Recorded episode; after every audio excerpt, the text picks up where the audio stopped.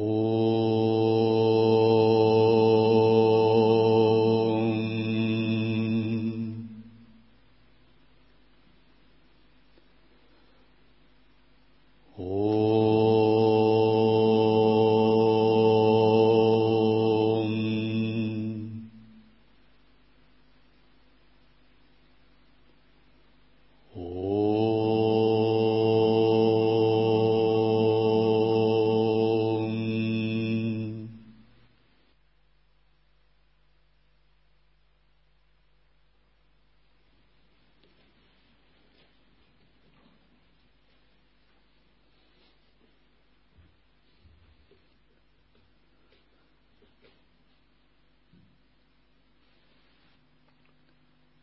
Милость Господа Дататреи Шри Дататрея является йогом и аватхутой в одном лице. Он — Всевышняя Божественность. Согласно священным писаниям, он наиболее сострадательный. Он направлял и охранял своих преданных во всех своих воплощениях. В эту эпоху Кали Дататрея считается Кшипра Прасади или быстрым дарителем милости. Будь человек лживым или честным, хорошим или плохим, грамотным или невежественным, бедным или богатым, верующим в Бога или атеистом, домохозяином или отшельником, все это не имеет значения для Шри Дататреи. В действительности важно то, как и с каким чувством человек приходит к нему. Если преданный приходит с правильным отношением и надлежащим подходом, то он незамедлительно получает его милость. Честное и искреннее усилие со стороны преданного познать и осознать его, несомненно, призывает милость Шри Дататреи настолько быстро, что все желания поклоняющегося, как материальные, так и духовные, исполняются тотчас же. Что следует делать преданному? Ему следует практиковать не насилие, а химсу на всех уровнях и следовать по пути истины и праведности.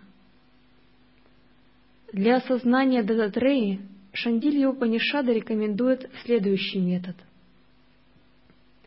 Необходимо медитировать на Дататрею, Дататреем, как на благостно безмятежного, Шивом, умиротворенного, Шантом, сияющего темно-синим цветом сапфира, Индранила Нипхам, великого владыку Прабхум, наслаждающегося блаженством его собственном творении, Майя, Атмамайя Ратам, божественного Девам, философа Аватхуту, Аватхутам, с четырьмя сторонами света в качестве его одеяния, Дигамбарам, с покрытым священным пеплом телом, Хасмадулита Саравангам, со спутанными волосами, Джата Чутатхарам, Всевышнего Господа, Випхум, четырехрукого, Чатурбахум. А в данной Панишаде Дататрея упоминается как четырехрукий, в отличие от его общепринятой формы как шестирукого в остальных священных писаниях. Обладающего замечательными конечностями, ударангам, с глазами, похожими на лепестки полностью раскрывшегося лотоса, Прабхула Камавексаном, обладающего богат, богатством духовного знания, Джняна Йоганидхум, всемирного учителя, Вишвагуром, дорогого йогом, йоги Джняна Приям, сострадательного к преданным, Хактану Кампинам, свидетеля всего, того, для кого выполняют служение святые мудрецы.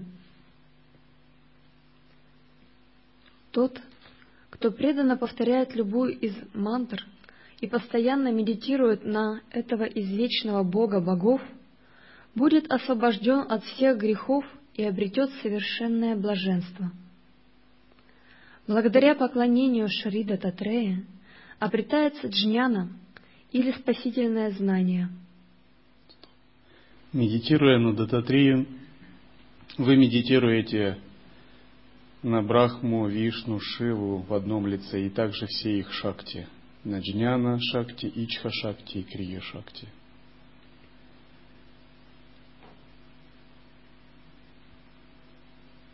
Иногда вы можете медитировать на Дататрию в том или ином аспекте, например, в аспекте Брахмы, как Творца, в аспекте Вишну, как поддержателя, или в аспекте Шивы.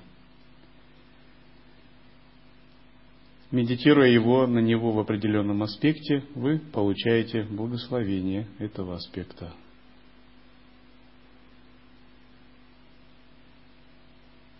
Есть два главных воплощения Дататрии. Один – Шри Валабха, другой – Шри Нарасимха Сарасвати, который описан в тексте Гуру Чаритра – и также есть 16 других аватаров Дататреи, которые приходили в различные времена. Дататрея представляет собой сердцевину учения, выражаемое словами сватантрия, сахаджа, самарасья. Как бы Дататрия – это такой первый великий мастер Аватхута, дающий ученикам уроки чистого видения.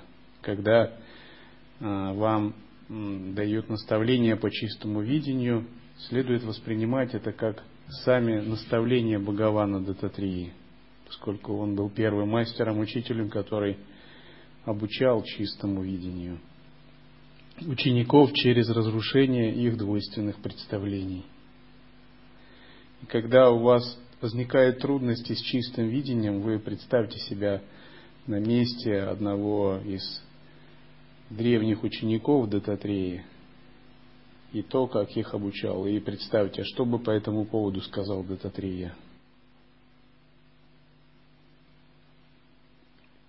Благодаря поклонению Шри Дататрея обретается джняна или спасительное знание. Преданный избавится от любых опасений – и будет освобожден от связывающих результатов всех действий. Он достигает состояния ананды или Всевышнего блаженства, из которого уже невозможно вернуться обратно или упасть вниз. Шридататрея всегда готов изливать свою возвышенную милость. Дататрея всегда наслаждается блаженством недвойственного состояния единства всего сущего, Адвайты, которое он называет Сахаджа, Шива или Сахаджа Самарасы. Чтобы понять Дататрею и его учение, необходима предварительная подготовка. Это очень важный момент. Нужна предварительная подготовка, чтобы понять учение Дататреи поскольку оно настолько возвышено и запредельно, что если мы не обладаем должными качествами, мы просто не сумеем даже понять наставление Дататрии. Чистое видение, единый вкус Дивьябхава приходит не сразу, а после того, как ваша душа выиграет определенные битвы и пройдет определенные уроки, и что-то изменит в себе коренным образом. Пока она придет пройдет через определенный тапос, огонь очищения и выйдет оттуда преображенный. Только тогда мы по-настоящему можем быть открытыми Даршану Дататрии. И традиционно это такая срок указывается 12 лет. То есть 12 лет мы обучаемся с тем, чтобы быть подготовленными к истинному восприятию учения Дататрии. Только после 12 лет мы по-настоящему вкушаем вкус монашества. Понимаем, что есть садхана учения Алая-йоги. А первое время мы только и делаем, что ошибаемся и исправляем последствия ошибок. загрязняемся и очищаемся. Совершаем неверные действия и раскаиваемся. Это неизбежно, и от этого никуда не деться. Каждая душа должна пройти свой путь эволюции, и в процессе прохождения она очищает себя. Когда же она себя очищает, она по-настоящему готова к тому, чтобы пребывать в очень великом и возвышенном учении Дататрии. И как только она начинает по-настоящему входить в его учение, к нему, к этой душе очень быстро приходит реализация. То есть милость Дататрии, она есть всегда, но мы были для нее закрыты, мы были отвернуты, отвернулись от нее, и мы были не готовы к ней, чтобы ее воспринять. Мы ее просто не видели, не понимали. И вот этот период, 12 лет ученичества, стандартный, начального, это не период достижения, потому что реализация всегда существует. Это период очищения и устранения эгоизма. И когда мы устраняем эгоизм, очищаем себя, открываем себе поток чистого видения, реализация начинает на нас изливаться. И это может происходить довольно быстро – по крайней мере, до стадии рождения, стадии или до стадии зачатия. Стадии после рождения могут быть очень долгими, вплоть до тысячелетий. Но стадию до рождения можно пройти быстро, если выполнена эта предварительная работа очищения –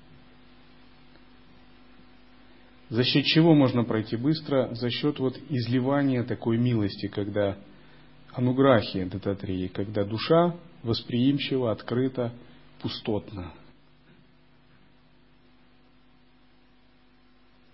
Ум и духовный разум Будхи должны быть очищены от порочных тенденций и сделаны пригодными для раскрытия принципа Дататреи сокрытого в сокровенной глубине сердца. Дататрия имеет иллюзорные тела, которые находятся в чистых странах, в небесной Дивьялоке, в Швета-Двипе, в других иллюзорных мирах. Однако сам Дататрия обладает бесчисленным множеством тел. И в числе его тел это три измерения – Джняна-деха, Пранава и Ситха-деха – Однако даже эти измерения не выражают сущность Дататрии, поскольку Дататрия сам Парабрахман, находящийся в трансцендентном состоянии, Турье, за пределами имени и формы. Дататрия есть не что иное, как наш собственный ум, и выполнять гуру-йогу с Дататрией это и есть пребывать в естественном состоянии. То есть пребывание в естественном состоянии есть наилучший способ почитания дататреи на абсолютном уровне. Йога иллюзорного тела есть наилучший способ почитания дататреи через измерение пранава деха.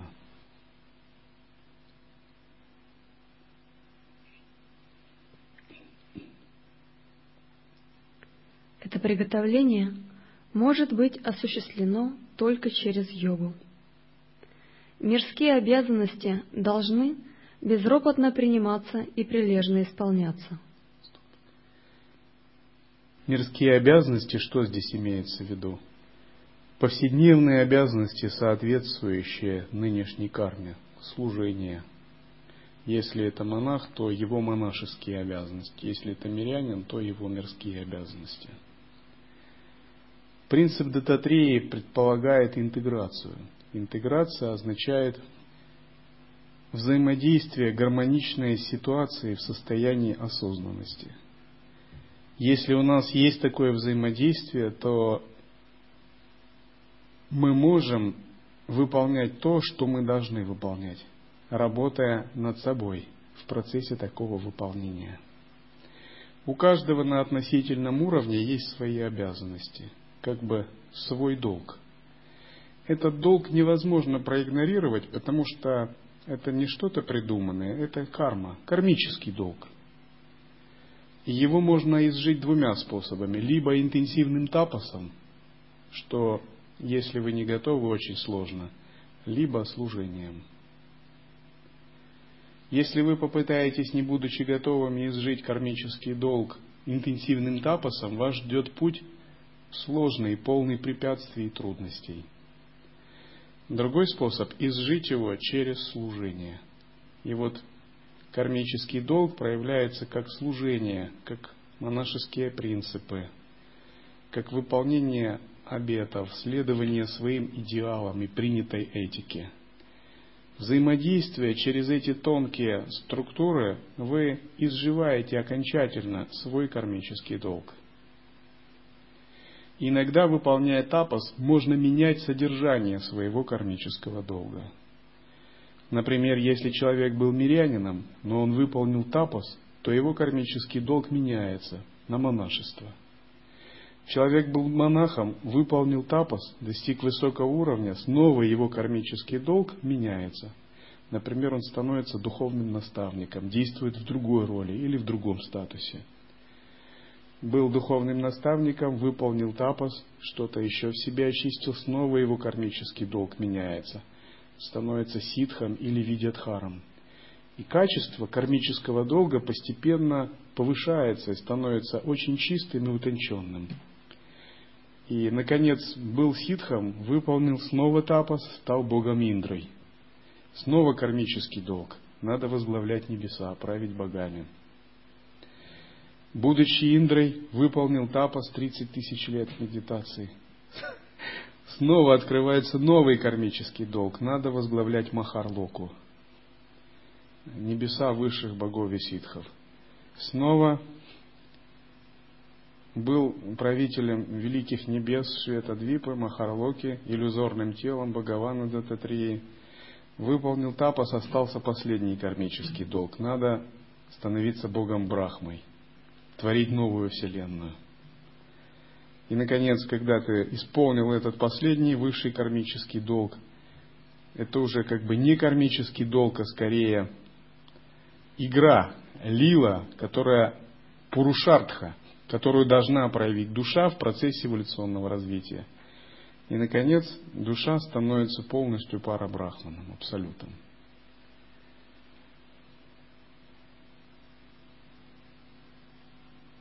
Процессе освобождения кармический долг преобразуется в лилу, в силу творческого самопроявления, Айшвари Шакти и Пуру Шартху. Но до тех пор, пока у нас не достигнута сватантрия, полная свобода, самарасия, единый вкус, и бхава ахам брахмасми в полной мере, то для нас эти энергии предстают как кармический долг. По мере того, как мы развиваемся, эти энергии для нас предстают как форма лилы, игры, соответствующая нашему относительному проявлению.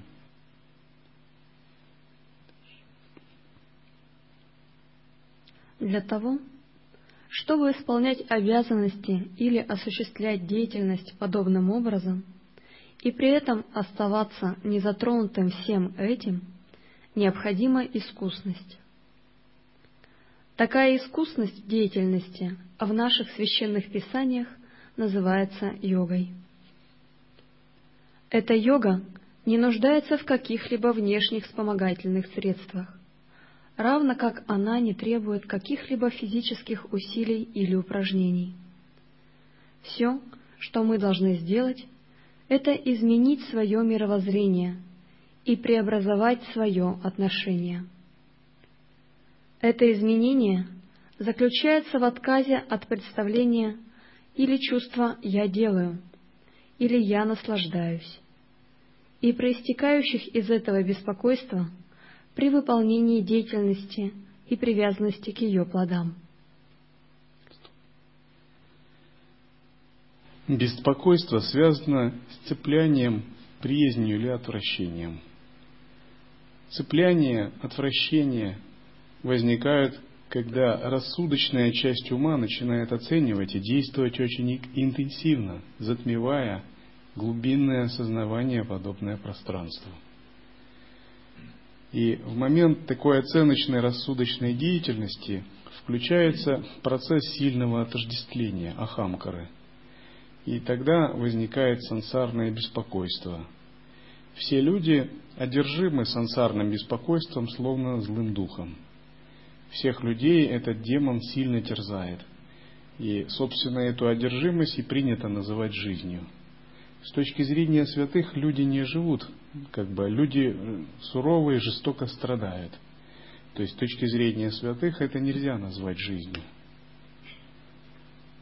Когда человек изживает тамас и раджас, и у него возникает сатвичное состояние, у него возникает тяга к вичаре, вкус к самоисследованию, к анализу, отсечению мыслей, самоосвобождению и созерцанию. Только тогда он начинает понимать, что означает не быть делателем, и начинает постепенно освобождаться от оценочно-рассудочной работы ума. Он понимает, что реальность и мысли о реальности – это не одно и то же. Реальность и оценка реальности не одно и то же. Если ты хочешь видеть реальность, нужно убрать мысли о реальности и оценки о ней. Когда мы убираем мысли о реальности и оценки реальности и взамен погружаемся в обнаженное осознавание, мы видим мир прямо так, как он есть. Видеть мир прямо означает видеть только абсолют во всем и осознавать себя как полностью единым с абсолютом. И вот из этого осознавания себя полностью единым с абсолютом исчезает чувство «я делаю» и навсегда пропадает сансарное беспокойство. Любая форма беспокойства – это сансарное беспокойство, потому что в абсолюте не существует беспокойств. Абсолют является выражением абсолютной свободы, сачитанандам. Если мы будем исполнять предписанные нам обязанности с этим измененным мировоззрением, то наши умы станут свободными от беспокойства и достигнут того успокоительного состояния, которое называется невозмутимым равновесием, самадхи, или состоянием, в котором ум отсутствует. Шандилью Панишада говорит, «Я преклоняюсь перед Дататреей каждый день.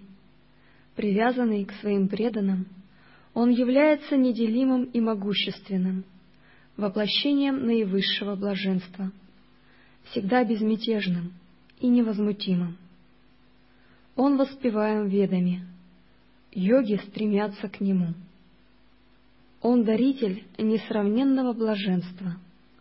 Он приносит удачу. Он пребывает за пределами миров и непостижим, и при этом он хранитель всех страхов сансары. Воистину, Дататрея — океан сострадания — он Всевышний Господь, Он — Дитя Блаженства.